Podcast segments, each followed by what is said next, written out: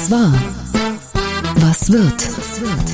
Bosbach und Rach, die Wochentester. Das Interview. Powered bei Redaktionsnetzwerk Deutschland und Kölner Stadtanzeiger. Und hier sind die Wochentester. Wolfgang Bosbach und Christian Rach. Hallo und herzlich willkommen, Christian Rach hier aus Hamburg. Hallo auch von Wolfgang Bosbach aus Bergisch Gladbach. Sie hören eine Interviewfolge der Wochentester mit Bestsellerautor, Psychiater und Theologe Dr. Manfred Lütz. Ist der Klimaaktivismus zur Ersatzreligion geworden? Und wie gefährlich ist es, wenn Heilsversprechen auf apokalyptische Szenarien treffen? Jetzt in dieser Folge. Wolfgang Bosbach und Christian Rach sind die Wochentester. Tester, Tester. Werbung. Wollten Sie Ihren Arzt immer schon mal in Ruhe und ganz persönlich fragen, welche Vorsorge die beste ist, wie Sie besser in den Schlaf finden oder wie man das Altern stoppen kann? Dann haben wir eine Hörempfehlung für Sie, denn im Podcast Gesund und Gesund Besser und länger leben sind Sie alle 14 Tage sonntags im direkten Austausch mit drei Top-Experten der Medizin. Professor Dr. Thomas Kurscheid, Dr. Dr. Dominik Duscher und Dr. Gerd Wirz bilden das Ärzteteam von Gesund und Gesund. Sie beantworten alle Ihre Fragen aus den Bereichen Langlebigkeits-, Präventions- und Zukunftsmedizin in jeder Folge neu. Professor Dr. Kurscheid ist Facharzt für Allgemeinmedizin in Köln und Ernährungs- und Sportmediziner. Sein Spezialgebiet ist die Präventionsmedizin. Sie kennen ihn durch seine Medizin-Bestseller und diverse Fernsehauftritte im WDR, in der ARD, bei RTL und Sat1. Dr. Dr. Dominik Duscher ist Facharzt für plastische und ästhetische Chirurgie und lehrt angewandte regenerative Medizin an der Uni Tübingen. Duscher ist Pionier in einem Spezialgebiet, das uns früher oder später alle angeht und er ist der Kopf hinter den erfolgreichen Bestsellern mit Nina Ruge. Gemeinsam mit dem Neurophysiologen und Digital Health Experten Dr. Gerd Wirz greifen Duscher und Kurscheid in jeder Folge von Gesund und Gesund eine neue Frage auf. Wie können wir gesund alt werden? Werden wir alle dauerhaft länger leben? Und welche Innovationen in der Medizin taugen wirklich etwas? Die Antworten hören Sie im Podcast Gesund und Gesund auf allen Podcast-Plattformen und im Internet unter gesundundgesund.de. Gesund und gesund bitte in einem Wort schreiben. Hier nochmal zu merken, gesund und gesund der Podcast für ein besseres und längeres Leben. Alle 14 Tage sonntags auf gesundundgesund.de und überall, wo es Podcasts gibt. Heute zu Gast bei den Wochentestern Dr. Manfred Lütz. Der Psychiater und Theologe hat eines der letzten Gespräche mit dem verstorbenen Papst Benedikt geführt. Bei den Wochentestern erklärt er, was vom deutschen Papst für die Ewigkeit bleibt und ob die Klimaaktivisten teils religiöse Züge tragen. Er ist einer unserer beliebtesten Gäste, wenn es um die Einordnung extremer Charaktere geht. Und so haben wir mit ihm zu Kriegsbeginn vor einem Jahr darüber gesprochen, wie irre oder wie normal Russlands Staatschef Wladimir Putin eigentlich ist. Schrecklich normal. Das war damals seine Antwort. Das wollen wir zum Anlass nehmen, ein anderes Extrem in diesen Tagen mal etwas genauer unter die Lupe zu nehmen. Denn der Mann ist nicht nur Psychiater, sondern auch Theologe und hat gerade eines der letzten Gespräche mit Papst Benedikt veröffentlicht. Es geht um die Klimabewegung, die in ihren radikalen Ausprägungen fanatische, ja sogar religiöse Züge trägt. Herzlich willkommen bei den Wochentestern, Bestsellerautor, Psychiater und Theologe Dr. Manfred Lütz. Hallo. Herr Dr. Lütz, bleiben Sie ein Jahr nach Kriegsbeginn bei Ihrer Aussage, dass Putin schrecklich normal ist oder könnte ein Charakter wie er noch irrational und extrem agieren, nämlich dann, wenn er mit dem Rücken zur Wand steht? Also wenn, wenn er mit dem Rücken zur Wand steht, ist äh, jeder Mensch wahrscheinlich irgendwie letztlich nicht mehr völlig kalkulierbar. Aber wenn man einen solchen Krieg jetzt fast schon ein Jahr lang durchhält, in einer so schwierigen Konstellation, der offensichtlich ganz anders abgelaufen ist, als er sich das so erträumt hat, dann muss man schon seine Tassen ziemlich im Schrank haben. Also man darf nicht denken, dass das jetzt einfach ist, ein ganzes Land noch im Banne von irgendwelchen Verschwörungstheorien zu halten, die Propagandamaschine laufen zu lassen, zu sehen, dass äh, die Militärs, das sind ja auch noch diese äh, ganzen Söldnerverbände, ähm, äh, einigermaßen miteinander ähm, äh, kooperieren können. All das setzt Intelligenz voraus, setzt geistige Präsenz voraus. Also der Mann hört keine Stimmen und der Mann ist auch nicht depressiv und kaut auch nicht an Nägeln. Ich bin nie so ein Freund von großen internationalen Befragungen, aber eine Studie ist mir da gerade richtig so ins Auge gesprungen. In 28 Ländern hat man äh, gefragt, wie groß ist denn die Bereitschaft der Ukraine weiterzuhelfen nach einem Jahr Krieg. Und das Ergebnis ist, diese Bereitschaft sinkt rasant. Warum verlieren wir auf Dauer das Interesse an Themen, selbst so schrecklichen Themen wie den Krieg mit vielen hunderttausend Toten? Naja, es gibt natürlich immer Gewöhnungseffekte, das ist halt so. Und das ist auch für den Menschen überlebensnotwendig. Also wenn man äh, permanent die Aufmerksamkeit auf den Ukraine-Krieg hätte, wie man den am, äh, die am Anfang gehabt hat, dann könnte man ja seinem Leben gar nicht mehr nachgehen. Man muss ja auch noch mal sehen, dass man Geld verdient. Man muss ja mal sehen, dass man seine Familie ernährt. Es gibt auch noch andere Dinge, die man im Leben tun muss. Und man kann nicht permanent aufmerksam sein auf alles. Das ist also ganz sinnvoll, dass, was weiß ich, wenn der Säbelzahntiger äh, das Dorf überfällt, dass dann der Adrenalinspiegel massiv hoch ist und man sich jetzt vor allem äh, auf diesen Säbelzahntiger äh, konzentriert. Aber wenn man ein Jahr lang mit äh, erhöhtem Adrenalinspiegel äh, lebt, dann besteht das Blut nachher nur noch aus Adrenalin. Und äh, das ist weder mit der Gesundheit vereinbar noch mit einem normalen Leben. Also ähm, ich will damit sagen, das ist nicht, äh, das muss man nicht moralisch disqualifizieren nach dem Motto, dass äh, äh die Menschen sind äh, nur kurzfristig moralisch und dann äh, nimmt das ab, sondern das hat einfach auch mit einem Überlebensinstinkt von Menschen zu tun. Ähm, und äh, ich bin sicher, dass wenn äh, es wieder Eskalationen in der äh, Ukraine gibt oder wenn den Menschen zum Beispiel klar wird, und das muss eigentlich den Politikern klar sein in einer solchen Situation, dass dann, wenn, ähm, wenn Putin tatsächlich diesen Krieg gewinnen sollte, er ein paar hundert Kilometer von unserer Ostgrenze entfernt, ist und direkt an der Grenze von Polen, von, äh, ähm, von, von anderen Staaten, die, äh, die dann auch bedroht sind, dass das für uns ganz katastrophal wäre. Also ähm, man muss da auch ein bisschen aufpassen, dass man nicht im Sinne so einer self-fulfilling prophecy ähm, Politik nach äh, Demoskopenlage macht. Das hat Angela Merkel sehr stark gemacht, ja. Und wenn man äh, sozusagen äh, ein Jahr vor dem Ende von Angela Merkel die Leute gefragt hätte, wie das denn ist jetzt mit, äh, mit Gaslieferungen aus Russland, wären die auch mit Begeisterung für Gaslieferungen, billiges Gas aus Russland. Das war mehrheitsfähig, glaube ich. Ähm, das war aber politisch eigentlich unverantwortlich, dass man das gemacht hat. Ich bin ganz erschrocken gewesen, dass unsere Politiker tatsächlich so verantwortungslos, das war ja parteiübergreifend, damals reagiert haben. Es gab nur wenige Rufer in der Wüste.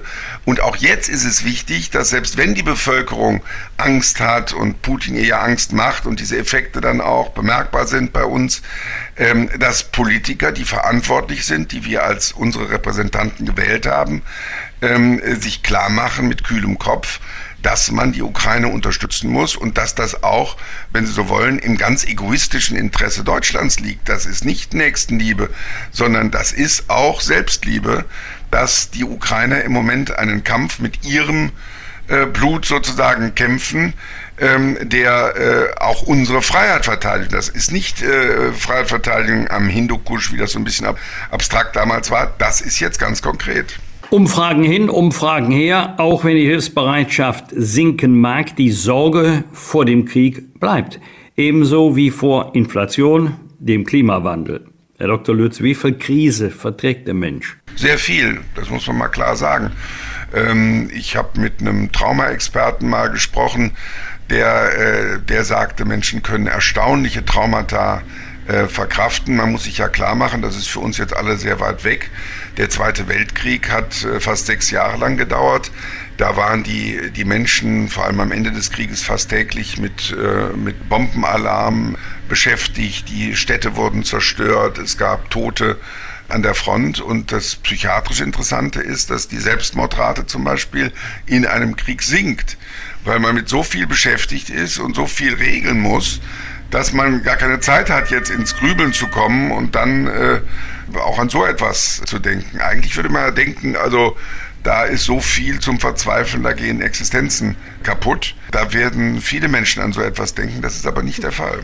Wolfgang Bosbach hat ja gerade gefragt, wie viel Krise verträgt der Mensch? Ich frage, wie viel Aktivismus verträgt der Mensch?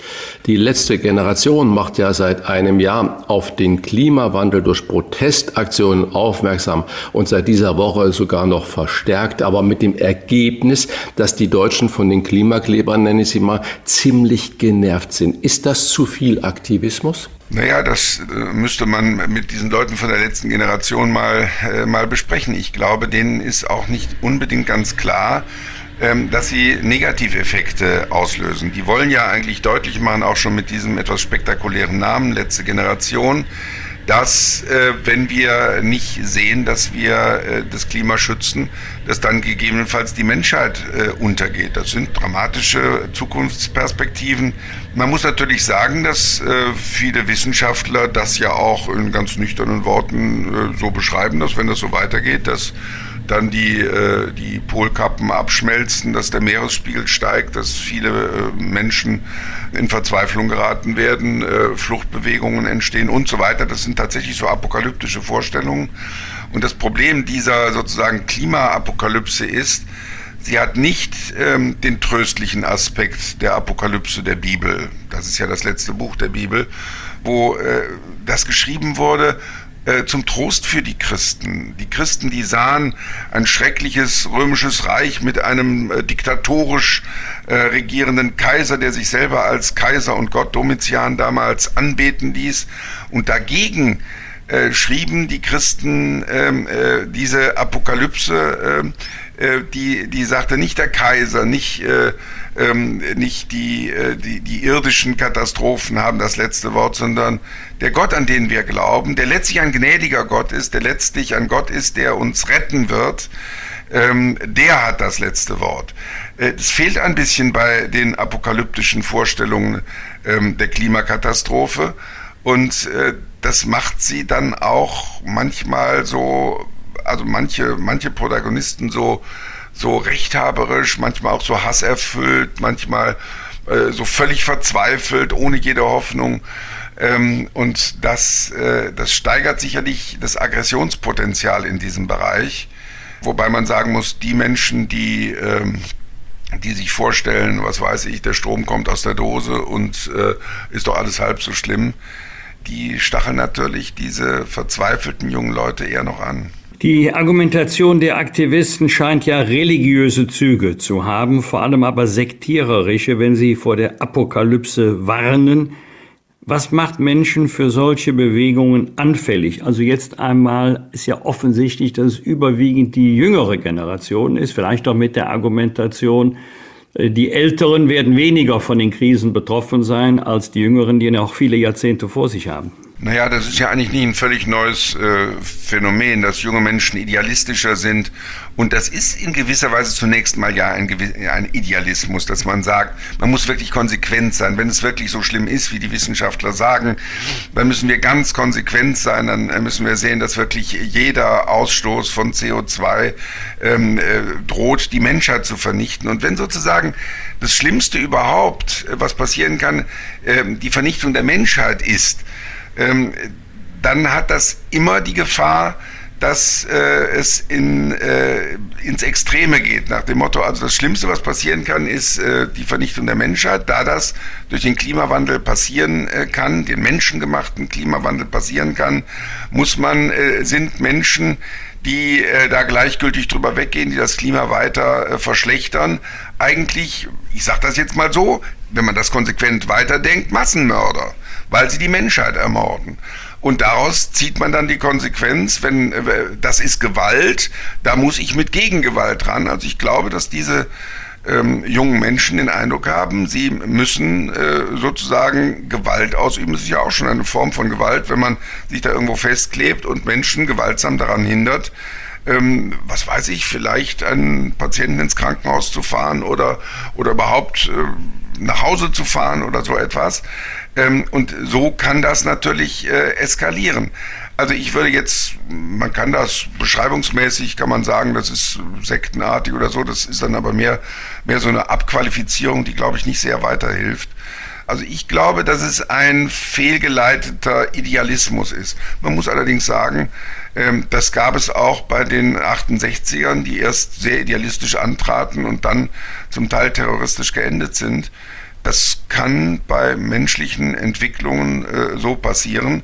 Ältere Menschen sind manchmal ein bisschen weniger gefährdet, weil die schon erlebt haben, manchmal auch so ein bisschen resignativ, dass in ihrem eigenen Leben sie viele Ideale gehabt haben, die sich nachher nicht umsetzen äh, ließen. Und das macht sie vielleicht ein bisschen ähm, ein bisschen gelassener. Und uns Rheinländer äh, hat ja die, äh, das Überfallenwerden von allen möglichen Leuten, von, von Preußen, Franzosen, Spaniern und ich weiß nicht was, dazu gebracht, das hat mein Freund äh, Konrad Beikirch ja immer sehr schön äh, klar gemacht, dass wir gelassener mit, äh, mit Katastrophen umgehen, weil wir wissen, irgendwann ist die Katastrophe auch wieder vorbei und wir feiern wieder Rosenmontag. Sie haben gerade schon über das letzte Buch der Bibel gesprochen, Apokalypse was ja eigentlich nur die Offenbarung darstellt von Jesu Christi, soweit ich das richtig in Erinnerung habe.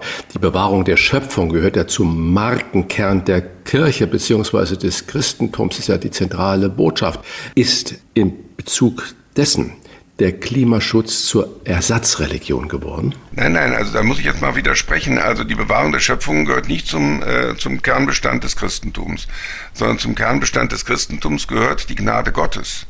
Wir glauben, dass es letztlich ein gnädiger Gott ist, der uns in Händen trägt und dass wir nicht völlig ins Nichts fallen können. Und das macht die Christen optimistisch, auch in der Katastrophe, auch bei Kaiser Domitian, auch beim Klimawandel und so weiter. Und das, finde ich, müssen Christen auch, ähm, äh, auch einbringen. Ähm, das heißt, die Schöpfung ist sicherlich die Schöpfung Gottes. Und wenn man mal äh, das jetzt äh, in diesem gigantischen Weltall sieht, dann ist es diesem gigantischen Weltall, wenn ich das jetzt ohne Gott äh, mir anschaue, ziemlich wurscht, wenn da irgendein Planet mal verrückt spielt. Es gibt wahrscheinlich ziemlich viele Planeten in diesem Weltall, die verrückt spielen. Und wenn da irgendwie ähm, eine Gattung Mensch mal gerade ausstirbt, dann ist es dem Weltall auch wurscht. Erst dann, wenn wir, wenn wir sagen, dass, äh, dass letztlich ähm, es Gott gibt, dass, ähm, dass wir Menschen äh, jeder einzelne von uns von Gott gewollt ist, von Gott gerufen ist, ähm, letztlich auch in der Hand Gottes ist, ähm, dann, dann be bekommt das Ganze äh, sozusagen ein christliches Licht, eine christliche Hoffnung. Und dann kann man in diesem Sinne die Schöpfung als eine Schöpfung, in der wir Menschen unser Leben im Angesicht Gottes äh, finden, für, für wertvoll halten, für, ähm, für eigentlich die große Bühne halten, auf, auf, äh, auf der das Drama zwischen Gott und Mensch äh, stattfindet. Papst Benedikt, Sie haben das eben gesagt, ich habe ja mit Markus Lanz zusammen ein Gespräch mit ihm geführt.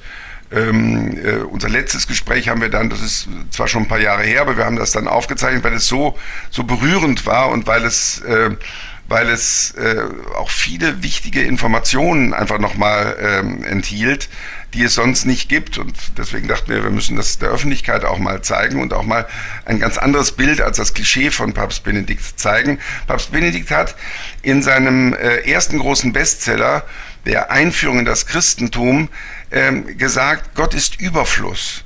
Gott ist über. Warum gibt es denn dieses gigantische Welt? Weil Gott Überfluss ist. Und ähm, weil Gott jeder Mensch, die Seele eines Menschen, der liebt, wichtiger ist als, als das ganze Weltall. Äh, äh, weil Gott die Liebe ist. Und äh, Papst Benedikt hat im, im, im Jahr vor seinem Tod mir noch erlaubt, diese Einführung in das Christentum kurz zu fassen für eine breitere Öffentlichkeit. Das erscheint jetzt auch im Mai. Ähm, und ich will jetzt gar nicht so viel von dem Buch reden, aber ich komme einfach davon ähm, äh, darauf, weil ähm, ich glaube, dass man in so einem Buch der Einführung in das Christentum tatsächlich mehr Licht, mehr Hoffnung lesen kann in einer Zeit, die eigentlich nur noch verzweifelt ist denn äh, wie Sie das eigentlich schon selbst geschildert haben, man schwankt ja äh, von Verzweiflung zu Verzweiflung sonst, wenn wir keine Hoffnung sehen, wenn wir keinen Gott sehen, keine, keine Erlösung durch Jesus Christus sehen, äh, keine Gnade Gottes sehen, dann schwankt man von der Verzweiflung. Also entweder wir gehen, äh, wir gehen drauf durch die Klimakatastrophe oder wir gehen drauf durch die nächste Pandemie Oder, und das ist ja eigentlich das Tragische, jeder von uns geht ja drauf, wenn man das so sieht, wenn man das ohne Gott sieht, äh, ist ja der große Skandal, dass jeder Mensch stirbt. Der Tod ist eigentlich der große Skandal. Ähm, und äh, seit es Menschen gibt, haben sie immer die Hoffnung, dass es so etwas wie ewiges Leben äh, gibt. Das haben schon die Ägypter gehabt, das sieht man in den Höhlenzeichnungen 40.000 vor Christus. Also die Hoffnung auf ewiges Leben ist immer da, weil die Menschen gespürt haben, dass dass im einzelnen Menschen doch mehr ist als, äh, als nur jetzt in der Gegenwart, wie das bei den Tieren ist, dass man irgendwie sieht, dass man äh, überlebt und das war's dann, sondern dass man da in der Liebe untereinander auch ähm, äh, ahnt, dass es da mehr gibt. Und, äh, und das macht ja eigentlich Hoffnung. Insofern wäre die, ähm, die, äh, wenn die, die, die Situation, dass die Menschheit ausstirbt, eigentlich nur eine Synchronisierung äh, des Todes. Also es wäre sozusagen ein gleichzeitiger äh, Herzinfarkt von sieben Milliarden Menschen. Dass wir den Skandal des Todes aller Menschen nicht so wahrnehmen, liegt daran, dass er sozusagen sukzessive verfolgt, dass diese sieben Milliarden Menschen, die es jetzt gibt, oder acht Milliarden inzwischen, nacheinander sterben und nicht alle gleichzeitig. Aber was ist denn eigentlich der Unterschied? Der Skandal ist, alle sterben und darauf muss man eigentlich eine Antwort haben und, äh, und äh, ich finde, äh, also für mich ist die christliche Antwort wirklich eine überzeugende, dass Gott Mensch geworden ist und dass damit der Mensch in einen direkten Kontakt mit Gott getreten ist und nicht nur einfach angstvoll äh, hier irgendwie sieht, dass er Gott durch irgendwelche komischen Opfer oder komischen Riten bändigt, damit er nicht so böse ist, der liebe Gott. Lieber Dr. Lütz, Sie sind von uns beiden der Theologe. Ich bin nur Messdiener gewesen. Aber ich habe keinen Zweifel, dass das, was Sie gerade gesagt haben, richtig ist. Allerdings frage ich mich dann, warum zum Beispiel der evangelische Kirchentag sich viel, viel intensiver dem Thema Klima gewidmet hat, jedenfalls der letzte als meine katholische Kirche, hat sich die Kirche beim Thema Klima den Schneid abkaufen lassen? Naja, also das, da kann man jetzt lange drüber sinnieren, woran es liegt, dass äh, der Protestantismus politischer ähm, äh, ist. Es hat möglicherweise damit zu tun, die große Leistung der katholischen Kirche ist ja, äh, ist ja der Investiturschreit eigentlich gewesen. Da gab es noch gar nicht die evangelische Kirche, das war im Mittelalter wo, ähm, äh, wo der Papst dafür gesorgt hat, dass die Kirche sich distanziert, dass nicht der Kaiser alles zu sagen hat. Das hat die Orthodoxie eigentlich nie erlebt und das macht es auch so problematisch, dass äh, die Orthodoxie eigentlich immer sehr nah an der Staatsgewalt war. Das erleben wir jetzt ja fassungslos in Russland, dass der Patriarch von Moskau äh, diesen schrecklichen mörderischen Krieg unterstützt. Ja, das ist eigentlich ein Rückfall in Stammesreligiosität wo man nicht mehr an einen Gott glaubt, der alle Völker gleichmäßig äh, gleich geschaffen hat, sondern der, ähm, äh, der eben ein Gott ist, der vor allem für die Russen da ist. Ähm, das hat eigentlich mit, mit der christlichen Tradition eigentlich gar nichts mehr zu tun. Aber wie gesagt, die, die Tradition der westlichen Kirche war eigentlich, äh, Staat und Kirche getrennt äh, zu haben. Und das ist eigentlich eine einmalige Leistung. Das gibt es sozusagen bei keiner, keiner anderen großen Religion, auch im Islam zum Beispiel nicht. Ähm, und der Protestantismus hatte äh, dann, da hatte Luther das große Problem, dass die Reformation in, in, in großer Gefahr war am Anfang und dann hat er sich auf die Landesfürsten ähm, verlassen. Dann gab es sozusagen die Fürstenreformation und auch eine starke Nähe von äh, Thron und Altar, von Kirche und Staat. Das heißt, dass der, der preußische König war dann sozusagen der Herr der Kirche, so ähnlich wie die englische Königin oder der jetzt hier englische König äh, Herr der, der anglikanischen Kirche ähm, äh, ist. Also diese, äh, diese Nähe zum Staat führt dann auch in der evangelischen Kirche auch zu einer gewissen Nähe, äh, Nähe zur Politik. Und umgekehrt ist die Vorstellung, ähm, dass, dass, dass nur die Gnade zählt, wie bei manchen radikalen äh, Calvinisten, ähm, und der Mensch mit seinen Werken gar nichts bewirken kann, sondern nur die Gnade Gottes zählt, wie man das auf den Bildern der Holländer sieht, wo, wo ein riesiger Himmel da ist und unten im, auf dem Meer so ein paar kleine ähm, Nussschalen. Das ist der Mensch, der einfach hin und her geworfen wird und eigentlich selbst gar nichts tun kann. Alles ist die Gnade Gottes diese radikale Vorstellung, dass die Vorsehung Gottes alles bewirkt und wir nichts tun können, hat dann in diesem Bereich offensichtlich auch zum Umschlag geführt, dass man sagt, naja, also so kann es ja nun nicht sein. Und dann ähm, hat man, ähm, wie Max Weber gesagt hat, äh, äh, gesehen, dass man wenigstens durch den wirtschaftlichen Erfolg sehen kann, ähm, dass man von Gott, von der Gnade Gottes erlöst ist oder dass man sich dann auch in die Politik stürzt und ähm, äh, in, in der politischen Wirksamkeit dann doch beweist, dass man irgendetwas tun kann.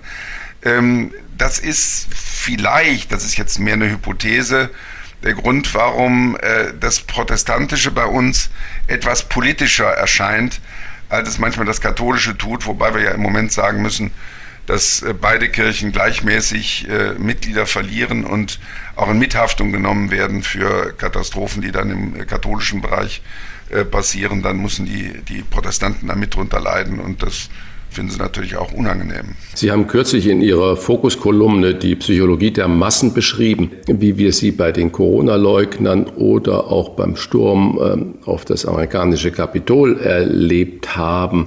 Sehen Sie diese Gefahr auch bei den Klimaaktivisten? Ich meine, gegenüber den Corona-Leugnern stand die Wissenschaft und der Staat und beim Kapitol stand eigentlich nur eine Handvoll Polizisten. Und Sie haben auch gerade Max Weber zitiert, der hat ja auch gesagt, äh, Uni-Angst, Uni-Bluff, Einschüchterung bis zur Stummheit. Das heißt, Gelingt es denn zum Beispiel der herrschenden Meinung, die aufkommende Meinung, zum Beispiel der Klimaaktivisten, so einzuschüchtern, dass die dann aufhören? Also das glaube ich nicht unbedingt. Ähm, äh, ich glaube, es wird solche Bewegungen immer geben und ich will das auch mal ein bisschen hoffnungsvoll nochmal sagen. Also ich bin da durchaus nicht so verzweifelt. Man darf jetzt nicht auf die Verzweiflung, die diese Menschen, diese jungen Menschen der letzten Generation haben, äh, mit, mit einer äh, genauso großen Verzweiflung reagieren und sagen, die werden jetzt immer mächtiger und der Staat wird immer machtloser und irgendwann äh, äh, bricht das hier alles zusammen, wenn nicht äh, durch, äh, durch Putin und die Russen, dann durch unsere eigenen fanatischen und irregeleiteten jungen Menschen und so. Das glaube ich alles nicht. Ich glaube, dass es zu allen Zeiten solche Proteste gegeben hat, auch Massenphänomene gegeben hat. Damit müssen wir halt leben bei acht Milliarden Menschen auf dieser Welt, dass der Mensch auch massenhaft leben kann und leben muss eigentlich. Und ähm, wenn man ein bisschen sensibel ist für Massenphänomene und äh, aufpasst, dass man selbst auch diesen Phänomenen äh, unterliegen kann, dann, ähm, dann ist man äh, vielleicht ein, ein bisschen weniger gefährdet.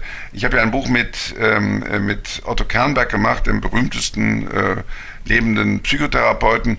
Und äh, der war als Jude in äh, Wien da, äh, als, ich glaube, Neunjähriger, als, äh, als Hitler äh, einzog in, in Wien und er hat sich selbst dabei erwischt, dass er als neunjähriger Junge, obwohl er wusste, die Nazis sind ganz schrecklich, Heil Hitler gerufen hat, weil er mitten in dieser Masse ähm, stand und diese Masse einfach mitreißend ist. Und ich habe das auch in anderen Konstellationen äh, erleben können, auch wo ich selber in einer Masse stand und gemerkt habe, dass das ganz unheimliche Wirkungen haben kann. Und da ist es vielleicht ganz gut, das war auch Sinn dieser, dieser Fokuskolumne, ähm, äh, zu sagen, man muss da aufpassen. Jeder Mensch ist anfällig auch für solche, solche Massenphänomene. Und ähm, wenn man eine eigene Überzeugung hat, auch eine ethische Überzeugung, zum Beispiel eine christliche Überzeugung, ähm, die ich habe, dann ist man davor ein bisschen gefeit. Wenn man wenn man sagt, alles ist eh sinnlos und äh, ich glaube an nichts, ich glaube nicht an Gott, ich glaube nur an mich, ähm, dann ist dieses äh, Ich, was da so isoliert äh, durch die Welt läuft, eher gefährdet, von irgendwelchen Rattenfängern gefangen zu werden. Sie haben es vorhin selber angedeutet. Gemeinsam mit ZDF-Talker Markus Lanz haben Sie eines der letzten Gespräche mit Josef Ratzinger, Papst Benedikt XVI. geführt. Sie haben einen Menschen getroffen, der anders war als die oft schnellen, vorschnellen Urteile über ihn. Was hat Sie am meisten überrascht? Also man muss erstmal sagen, es ist nicht eines der letzten Gespräche gewesen. Es war vor vier Jahren, es ist unser letztes Gespräch gewesen. Und wir haben damals gedacht, er stirbt in ein paar Wochen, ein paar, ein paar Monaten, weil er schon so schwach war. Aber ich kenne Papst Benedikt seit, seit 40 Jahren. Es gibt, glaube ich, keinen Menschen, das sagt auch Markus Lanz, der sich mit Medien auskennt, dessen öffentliches äh, Klischee so sehr der Realität widerspricht wie, äh, wie bei Josef Ratzinger. Woran das liegt, kann man lange äh, analysieren, aber es ist zum Beispiel einer der humorvollsten Menschen, die ich kenne, ausgesprochen witzig. Wir haben ihn gefragt, wie stehen Sie zu Papst Franziskus? Und da hat er gesagt, äh, da ist er völlig ähm, äh, theologisch auf einer Linie. Und da hat er so kurz unterbrochen und hat er gesagt, im Übrigen war ich aber noch mit keinem Papst völlig einverstanden, auch nicht mit Pius XII. Ähm, äh, wenn man immer denkt, nicht, also der Ratzinger war doch konservativ. Nein, das war einer der modernsten äh, Theologen und das ist er im Grunde seines Herzens bis zum Schluss geblieben, eigentlich Theologieprofessor, der dann aber bestimmte Rollen übernehmen musste. Er musste äh, Erzbischof von München und Freising werden. Er musste als Präfekt der Glaubenskongregation Leuten sagen, hör mal, das ist nicht mehr katholisch. Das hat er alles nicht gerne gemacht, aber das hat er als Pflicht auf, auf sich genommen. Selbst seine, seine schlimmsten Feinde haben nicht gedacht, er wollte gerne Papst werden. Er hat das als Last ähm, auf sich genommen.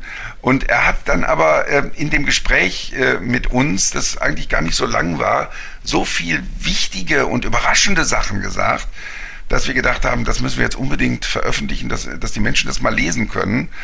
Ähm, äh, wie jemand wie Markus Lanz, der nun in den Medien zu Hause ist, ähm, auch, auch unglaublich beeindruckt war von diesem Gespräch. Kann ich mich noch erinnern, nachdem wir da raus, rauskamen äh, aus den Vatikanischen Gärten. Und, ähm, und ich habe als Psychiater auch mit vielen Menschen Erfahrung, aber Josef Ratzinger ist eigentlich der, der gescheiteste Mensch, dem ich je äh, begegnet bin, auch der Mensch mit dem besten Gedächtnis. Und ähm, jemand, der aber gleichzeitig liebenswürdig und bescheiden ähm, äh, war und ähm, der, der mit wenigen Worten äh, so eindrucksvoll das Wesentliche des Lebens zusammenfassen kann, das Wesentliche des Christentums zusammenfassen konnte und der, der eigentlich sein ganzes Leben lang versucht hat, den Glauben des einfachen Menschen äh, zu verteidigen gegen die Arroganz mancher Theologen, die sagen, naja, ihr habt das alles 2000 Jahre geglaubt, aber ich habe jetzt hier Theologie studiert und ich sage euch jetzt, es ist alles Quatsch, ich weiß es viel besser und ich sage euch das jetzt, äh, es ist dann so. Also wenn Gott wirklich Mensch geworden ist, dann hat er ähm, die Menschheit nicht äh, 2000 Jahre lang nach, ähm, äh, nach Christus in, völlig in die Irre gehen lassen. Und dann ist der Glaube eines einfachen Menschen der einfach sonntags in die Kirche geht und der versucht, Flüchtlingen zu helfen und seinen Enkelkindern zu helfen und so, dann ist der unglaublich kostbar. Und die Kostbarkeit dieses einfachen Glaubens, das ist für Ratzinger immer das Wichtigste gewesen. War er auch selbstkritisch mit sich? Ich glaube ja, aber äh, er hat es jetzt nicht als seine Aufgabe äh, gesehen, ähm, äh, auch von den Rollen, die er äh, hatte, ähm, immer zu sagen, was er alles falsch gemacht hat. Aber es gibt, glaube ich, keinen Papst der Papstgeschichte, der häufiger geschrieben oder gesagt hat, das, was ich jetzt sage, ist nicht unfehlbar. Äh, ich, äh, ich freue mich auf Widerspruch bei seinem dreibändigen ähm, Jesus von Nazareth Werk. Ähm, da habe ich ihn auch äh, gefragt, äh, glauben Sie, dass das vielleicht äh, Ihr Vermächtnis ist? Und das hat er dann bestätigt. Ähm, dieses dreibändige Werk, wo er nochmal auch für, eine, für ein breiteres Publikum das Wesentliche ähm, der Theologie äh, des äh, letzten halben Jahrhunderts versucht hat äh, äh, zusammenzufassen. Und da hat er eben auch gleich am Anfang gesagt, also ich bin froh, wenn, wenn ich Widerspruch bekomme, aber ich hoffe, und das ist auch sehr schön äh, und sehr lebensweise, ich hoffe auf die Sympathie, die erforderlich ist für das Verstehen. Also wenn man von vornherein sagt, dieser Text, den ich da lese, das muss doch Schwachsinn sein, weil er vom Ratzinger ist, dann werde ich natürlich nie richtig verstehen, was da wirklich im Text steht. Benedikt XVI., unser letztes Gespräch. So heißt das Buch von Dr. Manfred Lütz und Markus Lanz, das zum Nachdenken anregt und ein Zeitdokument ist. Jedenfalls unsere Empfehlung von heute. Wir bedanken uns für das wie immer unterhaltsame und informative Gespräch bei Dr. Manfred Lütz. Alles Gute, tschüss. Danke, ciao. Bitte, tschüss. Bosbach und Rach. Im Internet diewochentester.de Das waren die Wochentester, das Interview mit Unterstützung vom Kölner Stadtanzeiger und dem Redaktionsnetzwerk Deutschland. Wenn Sie Kritik, Lob oder einfach nur eine Anregung für unseren Podcast haben, schreiben Sie uns auf unserer Internet- und auf unserer Facebook-Seite. Fragen gerne per Mail an kontakt.diewochentester.de. Und wenn Sie uns auf einer der Podcast-Plattformen abonnieren und liken, freuen wir uns ganz besonders. Hören Sie doch mal rein in unsere Kompaktausgabe der Wochentester bereits am Mittwochabend ab 22 Uhr wegen Karnevals. Die neue reguläre Folge hören Sie diesmal schon am Donnerstag um 7 Uhr. Danke für Ihre Zeit und eine gute Woche. Was war? Was wird? Wolfgang Bosbach und Christian Rach sind die Wochentester. Ein maßgenau Podcast. Powered bei Redaktionsnetzwerk Deutschland und Kölner Stadtanzeiger.